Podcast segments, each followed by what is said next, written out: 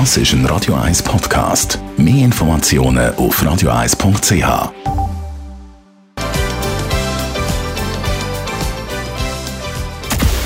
Radio 1 Anti-Aging Lifestyle Academy. Präsentiert von Preta Botte, Ihre Experte für Beauty und Anti-Aging Medizin in Horge, Talwil und Zürich-Rennweg. pretabotte.ch Letzte Woche haben wir uns an dieser Stelle über den Schlaf unterhalten mit unserer Anti-Aging-Expertin Frau Dr. Caroline Zepter und wie wichtig er für den Körper ist. Jetzt heute wollen wir, Frau Dr. Zepter, ein bisschen anschauen, wie man besser kann schlafen kann. Es gibt ja viele Menschen, die Probleme haben. Ja, extrem viele. Also jeder Dritte hat ein Schlafproblem. Das reduziert die Leistung vom Immunsystem, macht uns äh, anfälliger wirklich, erhöht die Sterblichkeit und es lässt uns auch älter aussehen. Deswegen also wirklich guter Schlaf ist extrem wichtig. Und weil das Ganze ja über Licht gesteuert wird, ist es wichtig, dass man während der Tagesstunden tatsächlich viel Licht abkriegt, also sich nicht nur drinnen aufhalten bei Kunstlicht, sondern wirklich immer versuchen rauszugehen, die Netzhaut wirklich zu versorgen mit Lichtreizen.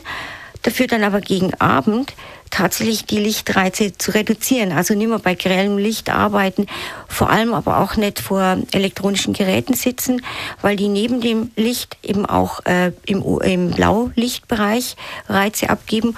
Und das stimuliert immer wieder unsere Netzhaut und führt dazu, dass wir nicht genügend Melatonin, also unser Schlafhormon, produzieren. Und deswegen wird man nicht müde. Auch die E-Reader im Bett, das ist eigentlich wirklich eine Katastrophe und an sich ist totale Gift für einen gesunden Schlaf. Also Handys und dergleichen verbannen aus dem Schlafzimmer. Ein Video vor dem Einschlafen, sollte man da ein bisschen Ruhe haben. Es gibt ja viele, die in der Nacht aufstehen, wegen der Blasen beispielsweise. Das ist kein Problem. Auch wenn man denkt, wir schlafen durch, wir wachen circa 30 äh, Mal in der Nacht auf. Und das ist okay. Das braucht unser Gehirn auch wieder, um, um wieder ein bisschen in den Wachzustand zu kommen. Die meisten können ja dann auch gut wieder einschlafen. Leute, die Einschlafprobleme oder Durchschlafprobleme haben, sollten aber darauf achten, dass sie viel Sport machen. Wenn man sich auspowert, körperlich, dann ist die Bereitschaft zu schlafen ist einfach viel, viel höher. Das wird übrigens auch hormonell gesteuert. Dann hat man mehr Serotonin im, im Körper, eben unser Glückshormon. Und das Serotonin, das wird abgebaut zum Melatonin, unserem Schlafhormon. Das heißt, wirklich tagsüber rausgehen, wirklich Sport machen, fit sein dann kann man nachts gut schlafen. Das zweite ist, was esse ich nachts? Das macht auch noch einen enormen Unterschied aus. Äh, idealerweise so wenig Kohlenhydrate wie möglich, aber dafür Fett und Eiweiß.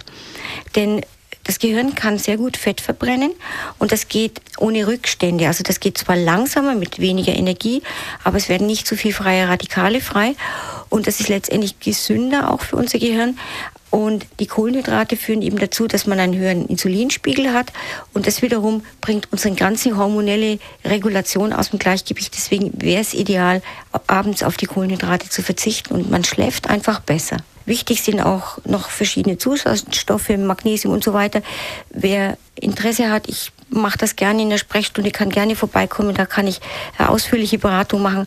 Aber man kann wirklich den Schlaf ganz bewusst fördern durch den richtigen Lebensstil. Was gehen Sie jetzt mit aufs Wochenende, Frau Dr. Zepter?